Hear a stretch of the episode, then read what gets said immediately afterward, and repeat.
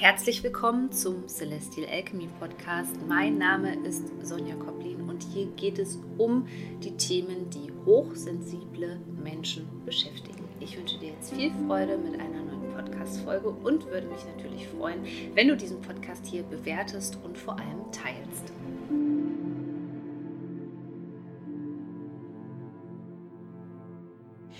Zum Auftakt meines neuen Kurses Unleashed Soul, wo es um das Thema Traumabindung geht, Trauma Bonding und wie man das Ganze löst auf eine ganz innovative Art und Weise mit Einbeziehung des Körpers, des Nervensystems und allem, was dazugehört, möchte ich gerne über ein Thema sprechen, was mir am Herzen liegt, weil auch ich bin früher mal äh, sozusagen auf der Schiene gewesen, dass zum Beispiel, äh, dass man mit dem Dualseelenpartner zusammenbleiben müsste und dass das Ganze eine Lehraufgabe ist. Und ich möchte dir aber heute erzählen, was das für Risiken hat, dass ich auch der Meinung bin, dass es eben nicht nur Soulmates gibt, sondern auch sogenannte Woundmates, also da, wo sich unsere Kindheitswunden matchen und wie wichtig es für dich ist, damit wirklich achtsam und behutsam umzugehen.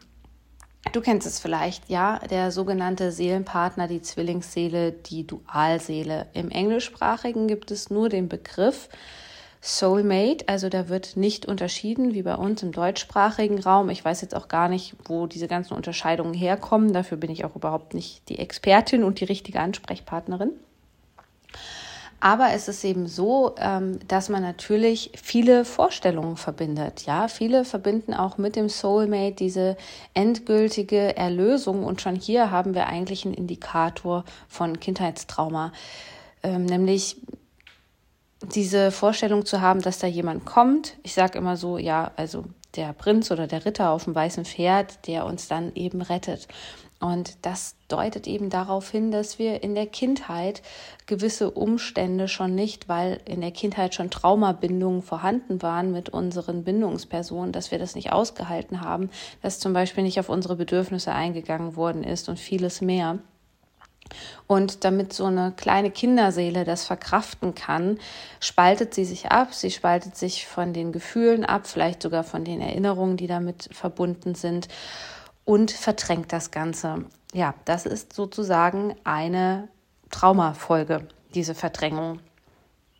Und so kommt es dann dazu, um das Ganze erträglich zu machen, dass das Kind sich in seiner Fantasie eben dieses Szenario ausdenkt, mit dem dann kommt irgendjemand und ähm, der rettet mich dann. Und im Erwachsenenalter zeigt es sich dann durch eine Flucht in spirituelle Konzepte, ähm, die eben sowas noch auch unterstützen. Und es wird eben ganz oft gesagt, ja, also nur wenn du dann deine Aufgabe da erfüllt hast in der Beziehung, dann darfst du dich trennen. Dann gibt es ähm, die Fraktion, die sagt, nein, mit dem Dualseelenpartner wird man nie richtig zusammenkommen. Das ist nur eine Lehraufgabe. Ähm, dann ähm, gibt es natürlich auch immer wieder die Gefahr, weil man eben das Ganze auf so eine Stufe stellt, ähm, das heroisiert sozusagen und den anderen auf so eine Stufe hebt, dass dann mal ganz schnell negativ negative Dinge wie zum Beispiel emotionaler Missbrauch körperlicher Missbrauch und so weiter, dass das eben ausgeblendet wird, weil man sagt, ja, das hat ja so eine wichtige Bedeutung, das ist eben mein Soulmate und so weiter und ähm, das hat doch so eine hohe Bedeutung, wir sind uns so ähnlich, wir müssen zusammenkommen und dabei wird eigentlich die Brille des, ähm, der Realität sozusagen abgesetzt in diesem Moment und man ist nicht mehr fähig, die Realität, was übrigens auch eine Traumafolge ist, dass man einen Realitätsverlust hat und sich ganz oft eben abspaltet und nicht gut und böse voneinander unterscheiden kann, zum Beispiel. Ähm, dass man dann ganz schnell über Sachen hinweg sieht, über viele Red Flags, also dass man an, dann auch tatsächlich die Dualseele sozusagen ja als, als Soulmate bezeichnet, obwohl es in Wirklichkeit ein Narzisst oder vielleicht sogar ein Psychopath ist. Ja, und deswegen fangen wir einfach mal mit ganz simplen Merkmalen an, woran du erkennen kannst, dass du eben einen Woundmate getroffen hast, also jemand, der deine Kindheitswunden antriggert und eben nicht dein Soulmate. Du fühlst ähm, die Verbindung als sehr, sehr stark und eben nicht als stark im Sinne von, wow, das ist äh, etwas, was mich in die richtige Richtung treibt. Es ist etwas, wo ich mich frei fühle, sondern da ist oft so ein Pull dahinter, dass du eigentlich überhaupt nichts dagegen machen kannst. Und hier merkt man auch schon diese Komponente der Ohnmacht. Und hier geht es auch schon ganz viel um Anziehung. Und Anziehung bedeutet eben immer, ähm, aus Sicht des Nervensystems, oh, das ist etwas, das kenne ich von früher. Und das bedeutet eben nicht, dass es Liebe ist. Oft wird diese Verbindung auch tatsächlich über die sexuelle Ebene ähm, gesteuert. Das ist dann auch der Grund, warum es schwierig wird, wenn die sexuelle Ebene beispielsweise wegfällt oder überhaupt die körperliche Ebene. Man merkt auch oft, dass man in einem sehr kognitiven Konzept drinne ist. Das bedeutet, man ist wirklich im Kopf nur noch bei der anderen Person. Man hat keine freie Kapazitäten mehr, sein eigenes Leben zu leben, ähm, sondern denkt unentwegt an diese Person. Ähm, auf der anderen Seite ist es auch so, dass du natürlich dadurch automatisch, wenn du auf einen Woundmate triffst, deine Bedürfnisse zurückstellst oder die sogar ignorierst und sich alles nach der anderen Person richtet. Auf der anderen Seite kann es auch sein, dass du auf einmal bestimmte Dinge nicht aussprichst und sehr, sehr ängstlich wirst, was du ansonsten nicht von dir kennst.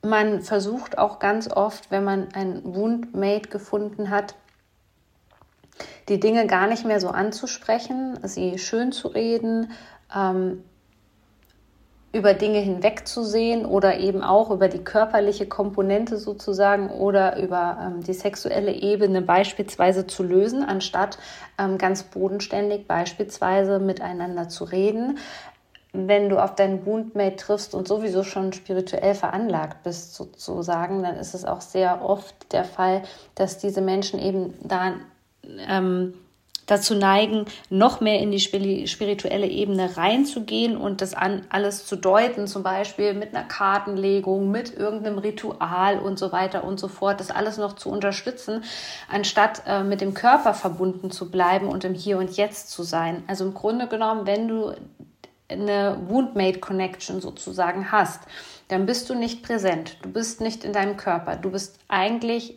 ständig ähm, in der Zukunft.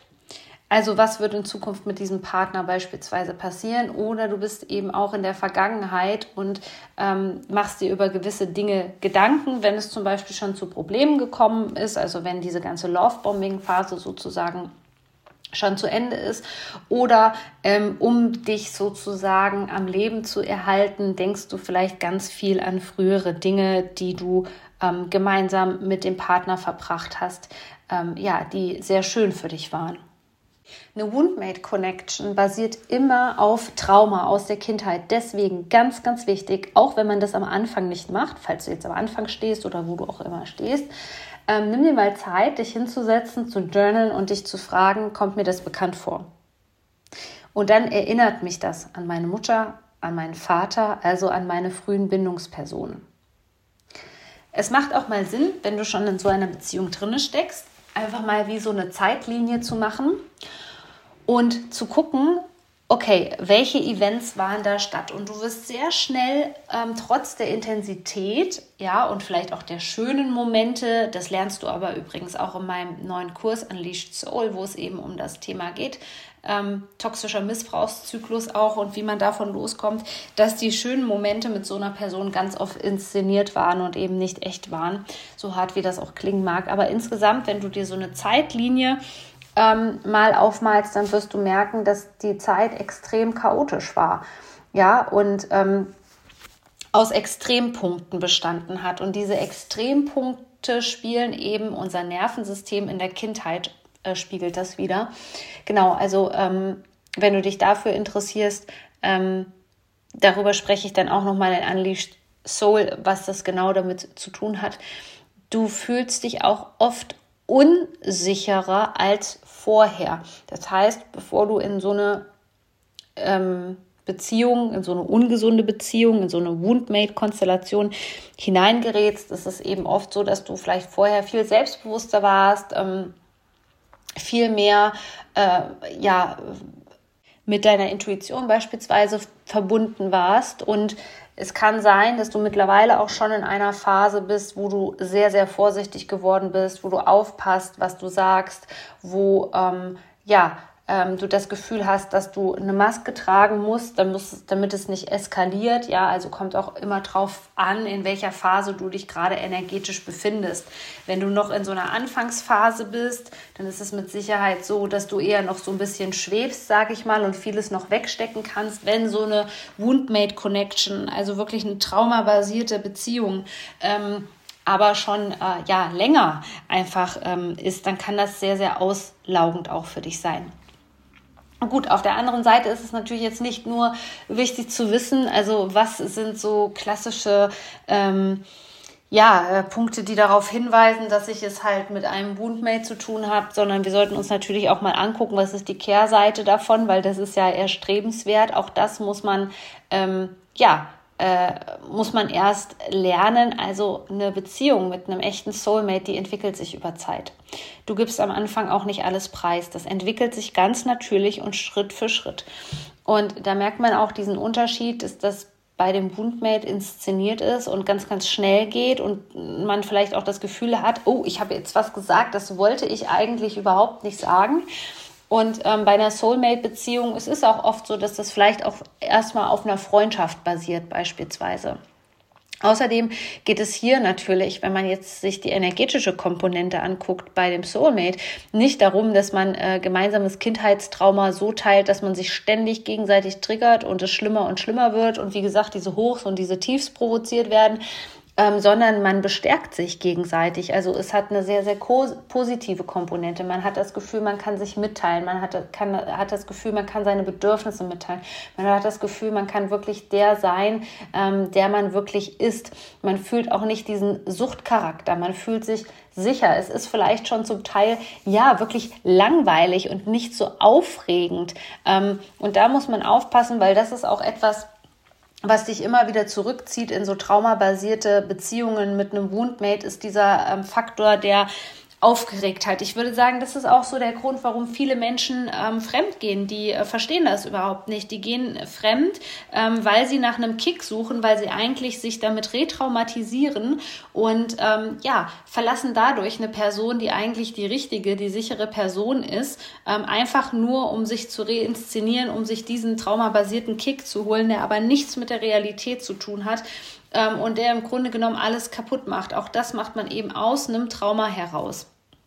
Und ähm, während natürlich es in so einer Soulmate-Beziehung natürlich auch ein Auf und Ab gibt, ist es aber größtenteils, und das ist jetzt wichtig, ist es größtenteils ruhig. Wie gesagt, Menschen, die traumatisiert sind, verwechseln ruhig ganz oft mit langweilig und geben solchen Menschen deswegen erst gar nicht eine Chance. Deswegen ist es ganz wichtig ähm, zu wissen und diese Punkte vielleicht auch ein Stück weit auswendig zu lernen, weil sich dein System aufgrund der Erfahrung vielleicht erstmal, je mehr du auch traumatisiert bist und je weniger Trauma du schon abgebaut hast, ähm, sich darauf nicht einlassen möchte. Und deswegen muss man das sozusagen auch wirklich lernen. So was sind die Eckpunkte auch, ähm, was ich hier aufführe, einer gesunden Beziehung in einer Beziehung mit dem Soulmate, da wird auch das Thema beispielsweise Gespräche, Kommunikation eine wichtige Rolle spielen. Es gibt einen gegenseitigen ähm, Respekt. Also in so einer Beziehung gibt es nicht dieses Hot-Cold, was eben klassischerweise für so einen Woundmate spricht. Ja, diese Auf und Abs, dieses heiß und kalt, Nähe und Distanzspiele nennt man das. Man kann auch ganz normal äußern, wie es einem gerade geht. Man kann seine Bedürfnisse äußern ähm, die Verbindung, die mit einem Soulmate ist, die ist auch erstmal nicht körperlich. Da ist nicht diese Anziehungskraft, wo man vielleicht ja gleich ins Bett äh, springt, sondern es ist auch erstmal dieses, dass man gute Gespräche führen kann. Also, dass da auch eine intellektuelle Komponente dahinter ist, aber auch eine emotionale, dass man merkt, dass da ein Gleichklang ist, dass man da auch jetzt nicht jemanden wieder ähm, gegenüber sitzen hat, der emotional total unreif ist, sondern man merkt, dass man das alles teilen kann. Bei vielen bewussten Menschen ist es auch so, dass die spirituelle Ebene auf jeden Fall auch mit einfließt, über die man sich austauschen kann. Ja, und das waren jetzt heute nur noch so ein paar ähm, Kennzeichen sozusagen, ähm, ob du eben gerade aktuell oder in deiner Vergangenheit viel auf Woundmates getroffen ähm, bist oder eben auch wirkliche Soulmates. Also ich glaube tatsächlich, dass die Gesellschaft größtenteils eben aus diesen Woundmates Connections ähm, ja, äh, besteht, weil da noch nicht genügend Bewusstsein ist und weil eben viel zu wenig Menschen ihr Kindheitstrauma geheilt haben. Die denken, dass viele Dinge normal sind oder können dann eben, wie ich das schon angesprochen habe, so eine ganz wichtige Komponente ist eben diese Ruhe auch aushalten zu können. Denn du wirst sozusagen in so einer Woundmate-Konstellation, wirst du ganz stark getriggert mit Trauma und Trauma aus der Vergangenheit. Das wird ständig reinszeniert und das ist wie eine Sucht. Ja, und wie ist das, wenn du erstmal von so einer Droge runterkommst? Dann kommt der kalte Entzug und das ist sehr, sehr unangenehm. Und schon denkt man, okay, das kann ja nicht richtig sein. Wenn das jetzt wieder so unangenehm ist, dann ist das nicht richtig, ja. Und was da eben auf der tieferen Ebene auch alles passiert und angetriggert wird und vor allem, wie du da deinen Körper mitnehmen kannst, um dein Nervensystem zu heilen, um deine Beziehungen zu heilen. Darum geht es im brandneuen aktuellen Kurs Unleashed Soul. Das ist wieder ein Selbstlernkurs. Also es gibt keine verpflichtenden Live-Termine und und du kannst den Kurs ganz in Ruhe ähm, ja, selber durchgehen. Du hast ein Jahr lang Zugriff auf den Kurs und kannst sofort damit starten.